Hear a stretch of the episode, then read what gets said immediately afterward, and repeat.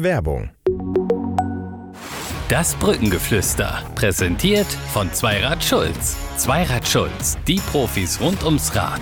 Egal ob elektrisch oder klassisch. Durch unsere kompetente Fachberatung finden wir für jeden das passende Zweirad. Profitieren Sie auch von unserem günstigen Hohl- und Bringdienst sowie von unserem meisterhaften Reparaturservice aller Fabrikate. Zweirad Schulz. Unsere Meister- und Ausbildungsbetriebe in Belm und Fenne beraten Sie gerne. Du hast dich der Mannschaft ausgeliefert und die Mannschaft hat sich dir ausgeliefert, so muss man es ja sagen. Ja, also das, das war ja noch die Mannschaft oder der Mannschaftsrat ist zu uns gekommen und äh, hat gesagt, also wir mussten ja nicht nur, wir wollten natürlich aufsteigen, ist klar, aber wir mussten auch unter den ersten sechs kommen, um in die neue äh, dritte Liga zu kommen. Und die Mannschaft in, ja, das war damals der Mannschaftsrat, Uwe Brunn, Enox, Klaasen, äh, Spork, alles entscheidende Spieler. Brückengeflüster. Der VFL-Podcast der NOZ. Brückengeflüster. Es geht um die große Serie des VfL Osnabrück und mein Kollege Malte Golsche und ich, mein Name ist Harald Pistorius, haben zwei langjährige VfL, VfLer hier sitzen, die den Verein nach wie vor verfolgen, die ihn lange Jahre aktiv mitgeprägt haben. Ich fange mit dem Ehrenpräsidenten an, Dirk Rasch, du hast schon Podcast-Erfahrung. Herzlich willkommen hier in unserem Studio. Herzlich willkommen auch. Und Lothar Ganz, Spieler, Manager, Mr. VfL, allen bekannt und äh, gesegnet mit einem elefantenhaften Gedächtnis. Er kann wirklich noch aus der Vergangenheit viel erzählen. Das werden wir heute auch erproben. Und für Malte, für dich ist es ein Ausflug in die Vergangenheit, die du noch nicht so kennst. Du bist jung als Kollege im Team der VfL-Reporter bei der NOZ, aber verfolgst den VfL ja auch schon eine geraume Zeit. Was hast du denn für ein Bild von unseren beiden Gästen im Kopf? Ja, das, äh, also du hast recht. Natürlich äh, reicht meine Vergangenheit noch nicht so weit zurück, aber ähm, natürlich verbinde ich, äh, ja, habe ich vor allem gute Erinnerungen an den Aufstieg 2007. Ähm, und äh, ja, da klar, Lothar ähm, natürlich als, als langjähriger Manager im, im Gespann mit Pele, ähm, da, äh, da natürlich, ähm, ja, vor allem die Erinnerung an 2007. Dirk, das war für dich auch eine aufregende Zeit. Anders als Lothar hattest du jetzt im Profifußball, obwohl du sehr talentiert warst, keine unmittelbare Erfahrung. Und dann habt ihr ja auch äh, in einigen Saisons mit ganz schönem Druck und mit, mit negativen Erlebnissen leben müssen. Dann ist aber so ein Aufstieg wie eine Oase, oder? Ja, ja auf jeden Fall. Ich meine, Lothar, viermal sind wir aufgestiegen, ja? Ja, ja. viermal. Okay, ja gut. Sind leider auch wieder abgestiegen. Also dieses Auf und Ab war natürlich insofern äh, ein Riesenproblem für uns alle, für die Verantwortlichen, weil wir einfach nicht planen konnten. Das große Problem, heute ist das ja auch alles, hat, auch wenn man heute mal absteigt, ist es immer noch ein Problem. Aber ich glaube, es ist nicht mehr so dramatisch, wie es damals gewesen war. Im Grunde genommen warst du weg. Ja, und dann wieder in den äh, Profifußball zurückzukommen, also in die ersten, in die zweite Liga, das war schon immer jedes, ja, ein Kraftakt. Es äh, war immer auch ein bisschen Glück dabei, aber es war ja auch Pech dabei, als wir abgestiegen sind, muss man ja auch dann sagen. Aber es hat sich immer wieder gelohnt, neu anzutreten das habe ich eigentlich immer, das ist auch so ein bisschen mal naturell, dass man abschüttelt, äh, vielleicht nur ein, zwei Tage und dass man dann wieder anfängt. Und äh, wir beide waren immer der Meinung, haben uns manchmal auch gegen andere Kollegen durchsetzen müssen. Ist uns auch gelungen mit Überzeugung. Äh, ja, dass einfach diese Stadt hier äh, wir brauchen einfach äh, entweder Spitze dritte Liga oder äh, zweite Liga. So, das sagen ja viele Clubs von sich. Wir gehören eigentlich in die zweite Liga. Nicht nur der VfL Osnabrück, sondern andere eben auch.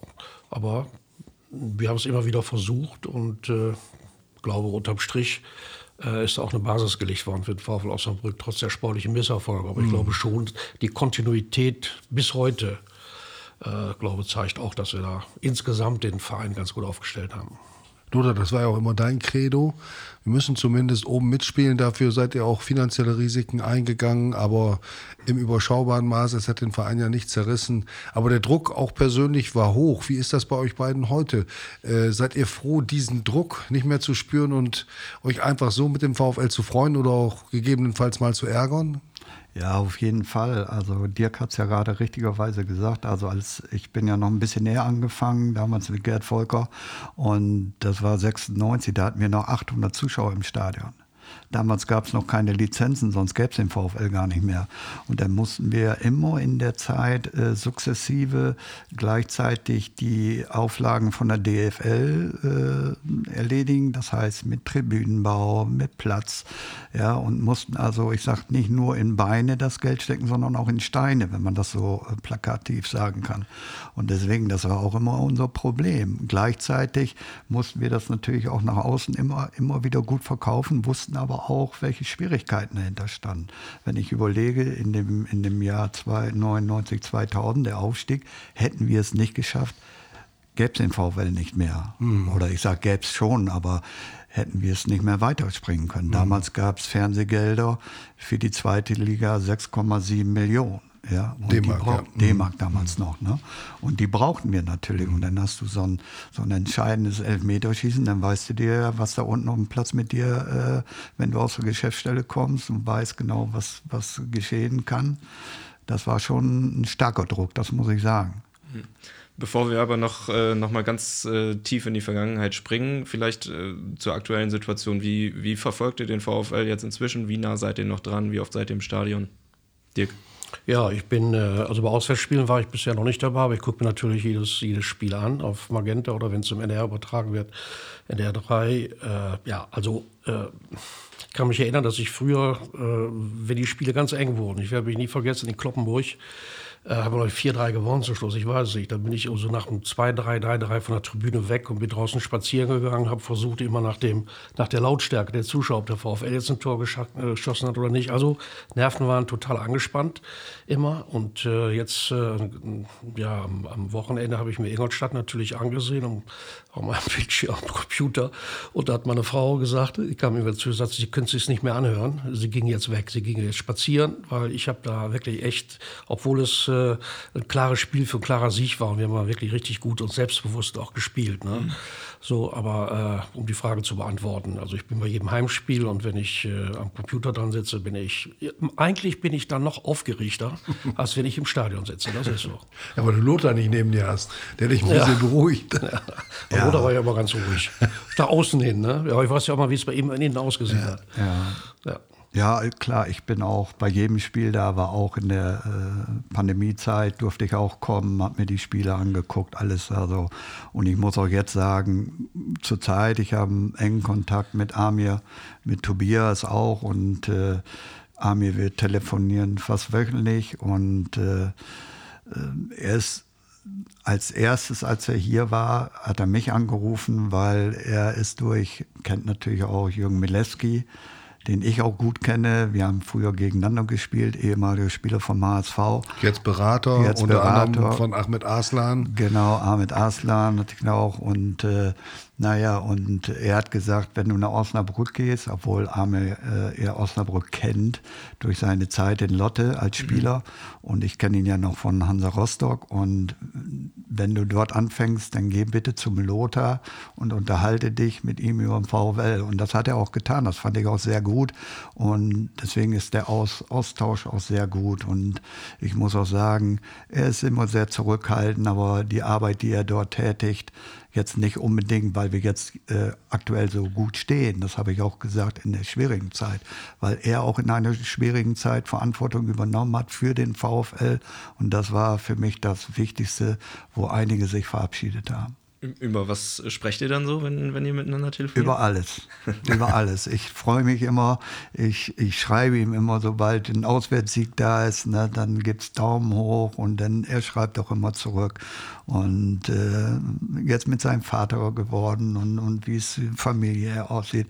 Also wir haben sehr, sehr gutes Verhältnis und äh, das finde ich auch sehr schön, weil, weil ich glaube, er denkt an den VfL und nicht gleich, wo der nächste Weg ist. Ne? Und mhm. viele verkennen ihn, weil er ein bisschen introvertiert ist, aber der weiß schon, was er macht.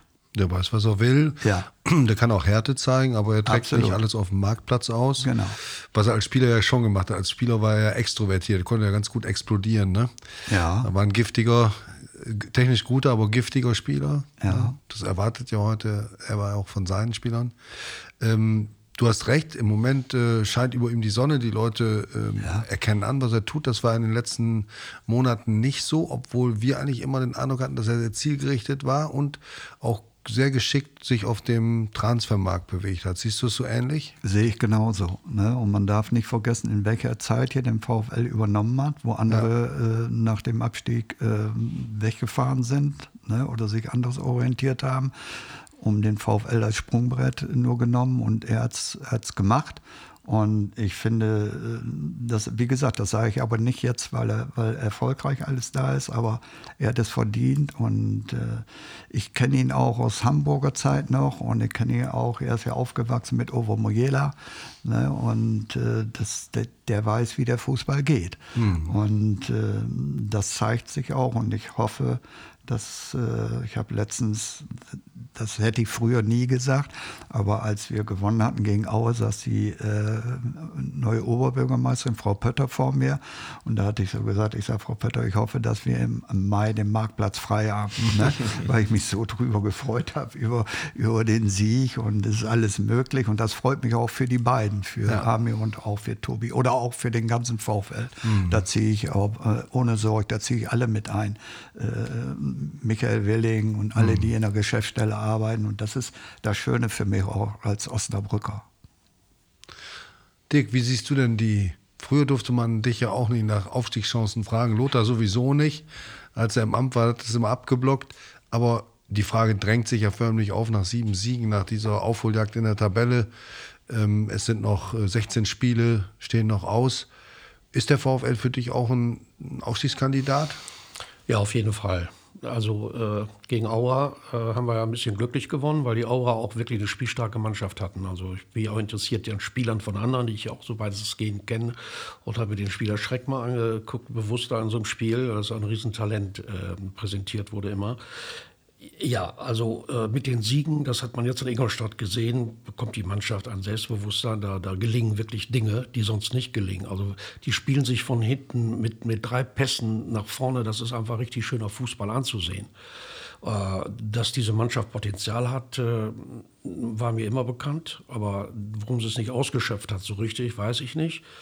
Aber im Moment hat sie eben einen Lauf und äh, warum nicht? Also wenn wir Sonntag gegen Bayreuth gewinnen und dann kommt ja dieses äh, ganz entscheidende, wichtige Spiel. Also ich will es mal nicht so hochhängen jetzt, aber nehmen wir mal an, wir würden aus den nächsten beiden Spielen vier Punkte holen. Ich hoffe sechs Punkte. Da sind wir dabei, absolut, weil die mhm. anderen sind ja auch nicht so konstant. Da habe mich natürlich ein bisschen geärgert am Wochenende, dass die Saarbrücker noch kurz vor Schluss und äh, Waldhof Mannheim, dass die noch Nee, Waldhof Mannheim nicht, wer war der zweite Verein nochmal? Dresden war das, glaube ich, ne? Dresden, Dresden. Ja, kurz vor Schluss noch. Ein Fair, ja. Ich habe dann ja immer, gucke danach uns immer die Tabelle, Tabelle und dann fällt dann immer noch mal ein Tor, Tor, Tor. Und dann, äh, äh also ich bin sehr, sehr engagiert immer dabei bei jedem Spiel und äh, aber ich hoffe, du musst keine Beta-Blocker mehr nehmen wie früher. Äh, äh, das stimmt, die nehme ich jetzt nicht mehr. Dafür nehme ich andere. Jetzt kommt ja ähm, so langsam die Phase, wo, wo auch in der, in der Hinrunde so ein bisschen Probleme aufgetaucht sind. Das, äh, da schwanken die Leistungen doch sehr. Ähm, wie, habt ihr, wie habt ihr diese Phase auch mit dem Trainerwechsel in der Hinrunde wahrgenommen? Ähm ja, ich finde, äh, gut, der Tobi, als er gekommen ist, braucht ja auch seine, seine Zeit, dass er die Mannschaft richtig kennt. Und äh, dann waren ja auch viele Schwankungen drin. Ich denke mal, so klar, nach dem Fernsieg und in Meppen war ein entscheidender Punkt, dass wir da gewonnen haben und dass sie jetzt gefestigt ist, die Mannschaft auch. Und da, die, diese Zeit muss man dem Trainer auch lassen. Der muss sich ja auch selber erstmal einsehen. Und äh, das Interview, was ihr geführt habt äh, in der NOZ, Respekt, das war toll sind so Kleinigkeiten, aber die gehören noch dazu. Alleine schon diese, diese Aussage mit der Bananenschale. Was mhm. machst du mit der Mannschaft? Ne? Ja. Dass man auch im, im Trainingsgelände schon Disziplin hat. Und so denke ich auch, der äh, Dirk hat es ja gerade gesagt, so wie wir spielen. Wir stehen gut in der Abwehr und wir spielen immer wieder raus. Ja? Und äh, das zeichnet jetzt natürlich auch das Glück, was wir natürlich auch zum Teil der haben. Das brauchst du auch, aber das ist der Fußballherrgott da oben, der immer sagt, da halten wir mal jetzt die Hand drauf. Und zurzeit haben wir einen Lauf mit Engelhardt. Ne? Das ist ein Unterschiedsspieler, den wir immer haben mussten, aus meiner Sicht her. Du hast immer gesagt, du brauchst, wenn du aufsteigen willst, einen Stürmer ja. 15 plus, hast genau. du immer gesagt. Ist auch meine Meinung. Ne? Ja. Und wenn du das nicht hast, ne, dann wirst du es nachher nicht schaffen. Dann spielst du zwar gut, aber die fehlen dann die Tore in schlechten Spielen. Ne? Der Dirk hat es ja gerade richtig gesagt. Wir haben erst eine Viertelstunde gegen Aue super gespielt, aber dann muss man sagen, war Aue sehr stark. Mhm. Ja, und dann hast du auch mal das Quäntchen Glück, worauf mal. Ja, und verdient was am Ende auch. Äh, denn Absolut. in der zweiten Halbzeit haben sie ja. schon wieder geordnet und, und, vor allen Dingen zielstrebiger verteidigt. Absolut verdient gewonnen. Ne? Aber du brauchst dann auch so einen Stürmer auch wie Engelhardt, der auch mal da ist. Ne? Und äh, dann haben wir, das ist ja toll, was, was der VfL jetzt noch geschafft hat, die Verlängerung mit Robert, mhm. mit Tesche. Ne? Das sind so Punkte in der Linie, äh, Beermann, Tesche, ja, äh, Engelhardt. Ne? Und, und zentrale Säulen auch. Ne? Zentrale ne? Säulen und äh, deswegen gut, wir, wir träumen ja alle davon, ne? das war auch vorhin oder Spaß, was ich gesagt habe mit Frau Pötter. Aber warum nicht? Ne? Und äh, das brauchst du nachher auch hinten raus, dieses Selbstvertrauen und die Sicherheit. Und mhm. da denke ich, wenn man die Mannschaft, wie sie jetzt aufläuft, da ist schon Stabilität drin. Ne? Lass uns doch mal ein bisschen näher gucken auf dieses Phänomen Serie. Ne? Also die Fußballer, wenn sie eine Negativserie haben, dann sagen sie ja, ja, nee, das interessiert uns gar nicht. Wir müssen nur an das nächste Spiel denken. Und bei einer Erfolgsserie äh, saugt man natürlich alles an Kraft daraus, was drin ist. Ne? Die sagen, Rückstände stecken wir leichter weg. Wir glauben an uns, das Selbstvertrauen ist da. Wir haben Lauf. Es gibt ja ganz viele Begriffe dafür. Und Lothar, als du mit der Mannschaft als Interimstrainer in der Saison 99-2000 aufgestiegen bist, Kurz zur Erinnerung, Malte, auch für dich. Der da war ich fünf Jahre alt. Der VfL war mit Wolfgang Sitka in die Saison gegangen als Trainer und stand an der Tabellenspitze, als das neue Jahr 2000 begann. Und ähm, da haben Spieler gegen den Trainer aufbegehrt. Es gab äh, vor allen Dingen Störungen im zwischenmenschlichen Bereich. Man hat dem Trainer großes Misstrauen vorgeworfen, Kontrolle und all solche Dinge. Was davon wirklich gestimmt hat, kann man heute nur noch schwer nachvollziehen. Auf jeden Fall sind die Spieler zum Präsidium und zum Manager gegangen und haben gesagt, wir glauben nicht, dass wir mit Wolfgang Sittger das Saisonziel erreichen. Und das war dann damals von euch natürlich auch ein Schritt. Da habt ihr richtig Prügel bekommen, auch von uns, ähm, dass ihr einen Trainer entlassen habt, der mit seiner Mannschaft auf Platz 1 stand. Das hat schon damals in der Regionalliga Nord in ganz Deutschland auch für Aufsehen gesorgt. Mhm.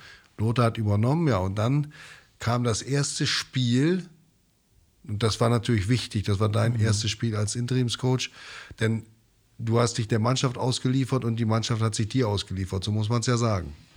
Ja, also das, das war ja noch die Mannschaft oder der Mannschaftsrat ist zu uns gekommen und äh, hat gesagt, also wir mussten ja nicht nur, wir wollten natürlich aufsteigen, ist klar, aber wir mussten auch unter den ersten sechs kommen, um in die neue äh, dritte Liga zu kommen.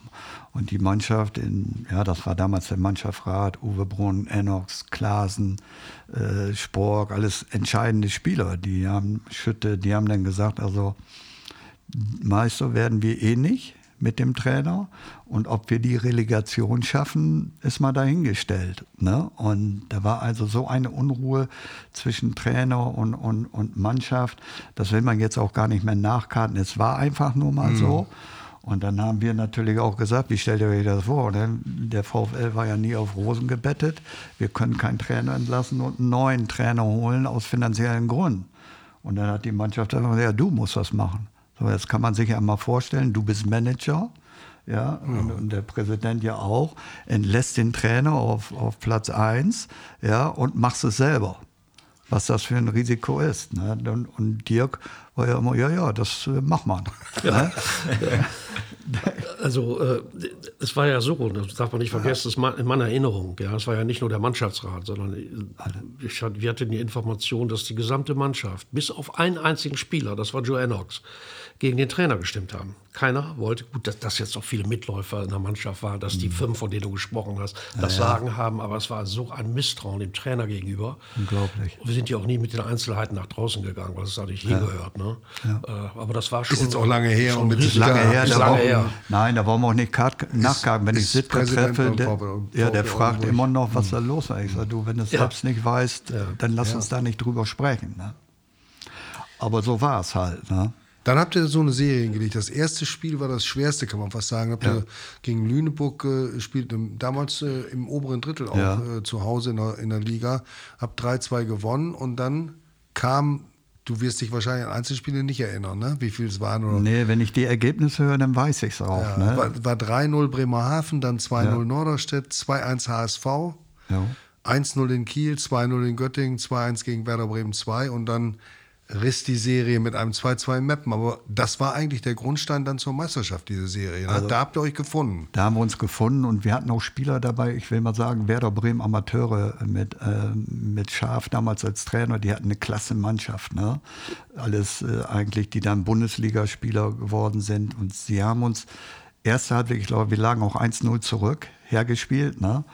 Und dann war es in der Kabine, weiß ich noch wie heute, da habe ich gesagt, wir müssen, wir müssen den Rhythmus unterbrechen. Du kannst natürlich nicht sagen, wie das läuft. Ne? Da hat ein Spieler das richtig erkannt. Das war Guido Spork. Der sagte, Trainer, ich weiß, was du meinst. So, die waren in so einem spielerischen Rhythmus drin. Und dann hat er vor der, vor der Werderbank, hat er damals den Spieler Nuri, der, der bei Werder Bremen Amateur gespielt, der hat er so weggebügelt, ja, vor der Trainerbank. Und die haben sich alle so aufgeregt. Die sind total von ihrer Linie runtergegangen. Ne? Und der Spork guckte mich an und machte so, ich sage, okay. Hat genickt, ne? Hat genickt, ich habe auch genickt. Und mal war der, war der Spielfluss von Werder, von der jungen Mannschaft auch, auch äh, Gebrochen. gebrochen ne?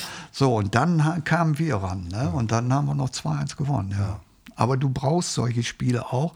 Und du brauchst auch Spieler, die das verstehen, ne? in welchen Situationen du wann handeln musst. Ne? Ja, Serie als Zauberwort, aber so richtig Ja, also eine Serie, der Präsident hat es ja auch eben gesagt, oder Ex-Präsident. Also Der du- Ehrenpräsident. Ehrenpräsident, genau. Da muss man schon genau sein. Genau, ich habe auch gerade einen Bückling gemacht. Ne? Aber es ist halt so, ne? jedes Spiel, was du dann gewinnst und, und entscheidende Spiele, ne? wo du auch ein Spiel umdrehen kannst. Ne? Ich, ich vergleiche mal jetzt noch mit Aue, die dann kam, aber wir haben es dann geschafft. Das gibt auch Selbstvertrauen. Ne? Wenn du dann irgendwo hinfährst, dass du sagst, komm, wir können es und wir machen es auch. Ne? Dann gibt es eine breite Brust bei den Spielern und du brauchst immer ein gutes, gutes Feeling auch in der Mannschaft. Ne? Ich habe das Interview von Heido gelesen, auch bei euch und das ist halt so, dass die Mannschaft sich dann auch mal trifft, ne? weil du bist ja als Trainer auch so ein bisschen außen vor, sondern es muss auch aus der Mannschaft kommen, ein guter Kern in der Mannschaft haben. Und das sind dann die entscheidenden Kabinenspieler, nenne ich die immer, die nicht nur auf dem Platz was entscheiden, die auch in der Kabine schon entscheiden und sagen, komm, hier geht's lang. Ne? Und das, diese Spieler brauchst du. Und das können natürlich auch Spieler sein, die, die vielleicht sportlich gar nicht die allergrößte Rolle spielen. Ne? Du hast Richtig. leider angesprochen, ähm, die, die Stimmung wird äh, durch so eine Serie natürlich immer besser und das gilt natürlich auch für den gesamten Kader, denn die Auswechselspieler oder die, die Spieler, die eben wenig Spielzeit bekommen, die ähm, sehen Absolut. natürlich auch, für den Trainer gibt es gar nicht so viel Grund zum Wechseln. Ne? Ja, ich bin- absolut. Ja, also Thema Serie und neue Trainer. Äh, Ich äh, spreche ja sehr viel mit dem Dennis über dieses Thema. Weil Dennis ja, Weiland Ja, ist der Schwiegersohn Ja. des Ehrenpräsidenten und hat ihn gerade zum zweiten Mal zum Großvater gemacht. So ist richtig. ne? Nein, da hast du da, da, da, einmal weniger. Einmal weniger, okay. Ja, das ist okay. Ne? Das andere ist mein Sohn. Ach so. Das kann Okay. mal passieren, nicht gut genug recherchiert. Ja, das kann ja früher nie passieren. Gottes Willen. nee, aber da ist ja, wir reden viel, weil mich das total interessiert. Ne? So Trainer, äh, F- äh, Trainerfiguren, er kennt sich da ja wirklich gut aus. Er hat damals gesagt, wenn ihr einen Trainer haben wollt, holt euch den Topmaler. Das ist einer der besten, die wir in, in den Jahren hier hatten. Also man muss vielleicht sagen für die Zuhörer jetzt, dass Dennis Weiland, ehemaliger Spieler des VfL Osnabrück, später dann in Mainz äh, gespielt. Ähm, Jürgen Klopp viele Jahre. Ne? genau. Äh, Der hat, der ist in der, in der, in der Fußballlehrerausbildung einer Akademie, Hennes Weißwald Akademie in Hennef tätig. ne? Ja, und da reden wir über viele, äh, ja, über viele Themen, unter anderem eben auch Trainerwechsel und Serien, haben wir neulich mal so drüber gesprochen. Äh, Es ist ganz, also ich selber kann ja gar nichts dazu sagen, was den VfL betrifft, weil ich viel zu, ich bin ja nicht mehr dran. Wenn ich mal was erfahre, die einen oder anderen Spieler kenne ich dann noch und habe neu mit der Rolle Bermann mal länger gesprochen, war sehr angenehm, aber da, da, da steht mir nicht zu, da irgendwas zu, zu sagen. Ich kann es auch gar nicht beurteilen, aber es ist ja auffällig in diesem Fall, dass der eine Trainer weg ist. Äh, Ich fand die Umstände, dass er gegangen ist, fand ich nicht, äh, hat mir nicht gefallen. Ich habe ihn kennengelernt in, in Tscherning, abends mal, wir haben zufällig getroffen, fand sehr angenehm. Kann ich nicht anders sagen, aber ich habe nicht begriffen, äh, ist auch egal im Nachhinein, aber da kommt eben ein neuer Trainer. Ich glaube, da hat man einen Glückstriff. Mit, äh, ja, nehme ich mal an, du kennst ihn ja auch von seiner Arbeit her, das kann ich nicht so Wir beurteilen. kennen ja als Spieler von der Arbeit her und als Spieler auch. Ja. Wir haben uns auch schon damals, er war ja in Regensburg, ne? deswegen, äh, die hatten ja in Regensburg schlechtere Verhältnisse als wir Ja, ja. hier. Ne? Ja, ja. Deswegen, und das ist ja auch eine Sache, dass ein Trainer diese Ja. Sachen annimmt. Wir haben ja jetzt top, jetzt Ja. ne, die neue Anlage und so, aber der Trainer, der, der hat alles angenommen. Ne? Und er kommt von der Basis ne? Ja. und weiß auch, wie, wie es läuft. Er hatte Kabinen, äh, weiß ja, wie es in der Kabine ist und weiß auch, dass man auch mit schlechten Verhältnissen mal gut umgeht. Ne? Ja. Ja, aber nun die Serie jetzt äh, dafür verantwortlich ist, dass es ein neuer Trainer ist, das kann man ich kann das gar nicht beurteilen. Aber es ist ja auch ist ja augenfällig, auffällig, dass äh, ein anderes System gespielt wird. Ich habe übrigens nie begriffen, das fand ich an Daniel Tune immer gut, äh, dass der ja im Spiel auch mal ein, zwei Systeme mal schnell wechseln konnte. Das macht er jetzt heute ja auch noch. Ich rufe mich oft an, habe zu ihm noch Kontakt, weil Fortuna Düsseldorf meine alte Liebe ist. Und der VfL Osnabrück ist mein Herzclub geworden, gar keine Ja. Frage. Aber wenn die so gegeneinander gespielt haben, so ein paar Mal, da war das für mich schon Stress. Das muss ich Mhm. ehrlich sagen. Das war so ein bisschen, aber in der Verantwortung und in Osnabrück lebend, habe ich natürlich dann letztlich mit dem VfL Daumen. Ach, das- das gar sind wir jetzt aber sehr dankbar. Nicht, nicht das da, ja, genau. Und äh, naja, aber das ist, äh, das ist schon augenfällig. Die spielen ein anderes System mit 4-3-3 wohl offensichtlich. Ich gucke dann auch mal, ist es jetzt wirklich immer 4-3-3? Aber es funktioniert. Es funktioniert. Und äh, Aber das haben sie ja auch schon vor der Serie gespielt. Ich glaube, bei Ja, der Serie, stimmt, ja. äh, für mich, Lothar, das wäre auch eine konkrete Frage an dich. Für uns war ähm, der Fitnesszustand der Mannschaft, gerade was den Sp Sprintbereich angeht, nicht ausreichend, um das zu spielen, was Tobias Schweinsteiger spielen will.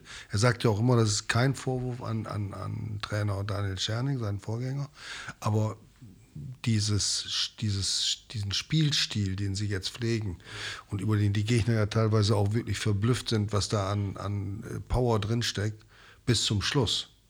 Das, das hat er erst jetzt äh, in den letzten Wochen und Monaten aufbauen können. ne? Ja, wir waren, nicht, ich will jetzt nicht zurückkarten, wir waren in der zweiten Liga, wir waren überhaupt nicht fit. Mhm. Ja, wir haben zwar damals noch, äh, kann sich jeder erinnern, in Braunschweig gewonnen, Mhm. ja, auch auf St. Pauli. Da haben alle gedacht, das Thema ist durch. Ja, Du redest jetzt von der Saison unter Marco Grote. Genau, aber Da Grote, gab es die Fitnessdebatte auch schon, ja. da war voll eine Fitnessdebatte. So, und jetzt muss man ja sagen, gerade wie ihr beiden gerade gesagt habt, ne, wie, wie, wie fit wir sind, ne? wie, wie wir ähm, pressen, äh, ja, vorne und gerade auch zu Hause und überraschen den Gegner auch auswärts. Ja, und äh, klar, das ist natürlich auch eine Basis. Und die, die, diese Fitness kommt natürlich dann, wenn du den Erfolg hast, dann, dann machst du die Wege natürlich auch noch umso, umso lieber als Spieler. Ne? Dann sagst du, ja komm, das Ding, das packen wir jetzt an. Ne? Und das ist zurzeit da in der Mannschaft. Und, und diesen Kern brauchst du, was ich vorhin sagte, wenn du mit den Unterschiedsspielern und wenn du alles erreichen willst. Und diese Basis sehe ich zurzeit, aber sehe ich als, als sehr gut da. Und alles andere, Quäntchen Glück brauchen wir immer. Das, das braucht jeder beim, beim mm, gewissen Ziele, die du erreichen willst oder musst. Ne? Aber das ist schon da. Die Fitness ist absolut okay. Alleine, wenn ich, wenn ich hinten sehe, äh, der Innenverteidiger, ne, wenn der, wenn der nicht, äh, wenn der, wenn der marschiert, ja, mit welchem Tempo er marschiert, ja, vom eigenen 16er in die gegnerische Hälfte rein. Ne? Und sicherlich ist, ist noch jung, ein paar Sachen unbedarft, aber alleine das, diesen Mut zu haben und so, da überraschst du ja auch den Gegner mit. Ne? Ja. ja, es ist auch etwas, was, was glaube ich, vom Trainer auch immer wieder eingefordert wird, Ja. gerade, gerade von, von so einem Talent wie Jumpy. Ja. Ich war vorhin beim Training und kann den Eindruck auch wirklich nur bestätigen, dass, äh, dass das alles wirklich sehr strukturiert ist. Also die, alles, was, äh, was dort gemacht wird, hat Hand und Fuß und die Mannschaft ist wirklich fit. Sie waren heute äh, nach zwei Tagen auch ausgeruht, äh, muss man sagen. Nach, äh, sie haben zwei Tage frei bekommen und heute ging es wieder los. Aber es wurde zwei Stunden richtig durchgezogen. Das, äh, das ist so der Eindruck von heute am Das- Mittwochvormittag. Das in dieser Phase, die zwei Tage, das ist gut. Da freut sich eine Mannschaft drauf. Ne? Lass doch, glaubst du denn ein, ähm, auf Montag eine, eine, eine Einheit mehr, das bringt dir was oder so? Aber so kannst du sagen, komm, bleib mal da oder, oder geh da mal hin und so. Und dann kommst du wieder mit Selbstvertrauen und Freude zum Training und genau das ist es, was du dann auch brauchst. Ja. Ja. Aber Lothar, zu deiner Zeit wäre das gar nicht gegangen, zwei Tage freigeben. Da habt ihr ja trainiert, weil die Trainer Angst hatten, dass ihr abends steil geht. Das muss man auch mal sagen. ja, Ja, gut, ich will aus, aus meiner stimmt. Ich habe heute noch mal gesehen, Heidi hat ja 300 Spiel, ne? Ja. Wir haben ja auch zweite Liga gemacht, aber ich habe mit 29 schon aufgehört. Ne? Wir waren, waren Zeit ja. und haben unser Bierchen auch abends noch mal getrunken. Ja. Aber gut, es sind andere Zeiten da und, und äh, das ist auch gut so. Jede Zeit hat, ich habe äh, damals guten Kontakt gehabt mit Uwe Seeler ne? und war immer stolz, wenn er mich besucht hat hier an der Brücke, wenn er hier mal äh, bei den Behinderten war in 2000, was er mir damals auch erzählt hat in der, in der Bundesliga, wie der seine Tore und nebenbei noch gearbeitet. Respekt, jedes hat seine Zeit. Genau. Das ist halt so. Gucken wir nochmal auf eine, weil du von ganz alten Zeiten gesprochen hast, auf eine Zeit zurück, die wir nur als Zuschauer erlebt haben. Und Malte ist, Golsche kennt es auch von seinen fußballbegeisterten Eltern und von den Kollegen hier. Und er ist auch äh, unheimlich interessiert an, an Historie, was ja auch dann viele Rückschlüsse und Erkenntnisse für die Gegenwart bringt. Mhm. 68, 69, der VfL war tief versunken im Mittelmaß der, der Regionalliga Nord. Das war Halbprofitum bestenfalls. Und äh, niemand dachte an irgendwelche Meisterschaften oder Aufstiegsrunden zur Bundesliga. Und dann begann mit einem 8 zu 0 gegen Göttingen 05 äh, die längste Serie der Clubgeschichte. Vom Start weg. Bisher. Danke dir. ich glaube, habt, die wird habt, gebrochen. Habt ihr daran noch Erinnerungen? Ich absolut. Ich kann dir alles erzählen. Ich auch. Wirklich. Also, also ich war damals äh, immer im Stadion als äh, 14-, 15-Jähriger. Diese 8 zu 0 habe ich persönlich gesehen. Ich durfte ja auch noch mal äh, unter Momirski trainieren. Oh, das wusste ja, ja, sicher, nicht. klar. Wir haben ja unter Momeski trainiert, als wir den Streit in der zweiten Liga mit äh, äh, Roder Ach, natürlich. Hatten. Dann kam ja Momeski. Ja, ich musste sogar mit ihm Auswärtsfahrten machen nach Oberhausen, Gerd Volker Schock und ich. Er mit seinem Golf mussten uns das Spiel mit ihm ansehen und äh, das war eine Gefahr, dass wir überhaupt rausgekommen sind. Er hat vor so einen alten Golf und wir, äh, Schocker saß vorne, ich hinten und dann hat er sich immer umgedreht. Ja, Lothar, wie siehst du das Spiel? Erzähl mir, wie hast du es gesehen? Da habe ich immer gesagt, Trainer, nach vorne gucken, ne? sonst brauchen wir das nächste Spiel nicht machen. Ne? So, und das war eine do ganz tolle Zeit. Der, das, das sage ich auch mal, zu der Zeit war er eigentlich nicht mehr äh, aktuell für mhm. eine Zweitligamannschaft. Ja. Ne? Aber er hatte, er hatte äh, so, so einen Humor und sagte, ja, wir werden heute, er kam, wir waren alle zerstritten. Auch mal kommt er, wir spielen abends, freitagsabends in Bielefeld und wir standen unten, Bielefeld war oben an erster Stelle. Ja, wir werden äh, hinfahren und machen Sieg in Bielefeld.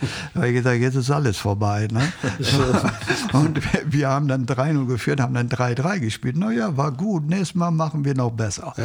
So ja. ging das damals. Ne? Und so haben wir ja damals auch in München 5-4 ja. da gewonnen. Ne? Aber wie gesagt, es, da, die Zeiten, ich kenne sie alle auch, 68, ja. 69. Ne? Das ging los, also mit diesem 18 gegen Göttingen. Göttingen war Vizemeister, mhm. hatte Aufstiegsrunde zur Bundesliga gespielt, waren 6000 Zuschauer da oder so in dieser Art, ganz ja. normales, ganz normale Kulisse. Und danach explodierte es. Dann folgte ein 4 zu 1 in Barmbek-Uhlenhorst, ja. Steilzupper Straße. Ja. Und war dann war schon beim Spiel gegen VfB Lübeck, die auch mit zwei Siegen gestartet waren, waren schon 15.000 da. Das war der Zuschauerrekord Ende. Auf lange Jahre zurückgerechnet. Und äh, dann ging das so weiter. 5-1 in Bremerhaven. Da waren schon 2.000 bis 3.000 Osnabrücker mitgefahren. mitgefahren nach Bremerhaven im Sonderzug. Ja. Ich auch. Und die Spieler, ja. du warst auch dabei im ja, Zug. Ja. Du willst wissen, wie die Folge weitergeht? Das Brückengeflüster gibt's ab jetzt zusammen mit allen Vereinsinfos und Streams als VfL-Abo der NOZ. Freu dich auf alle Folgen in voller Länge und sicher dir zum Weiterhören einfach deinen kostenlosen Probemonat auf noz.de slash abo-vfl oder klicke einfach auf den Link in den Show Notes. Viel Spaß!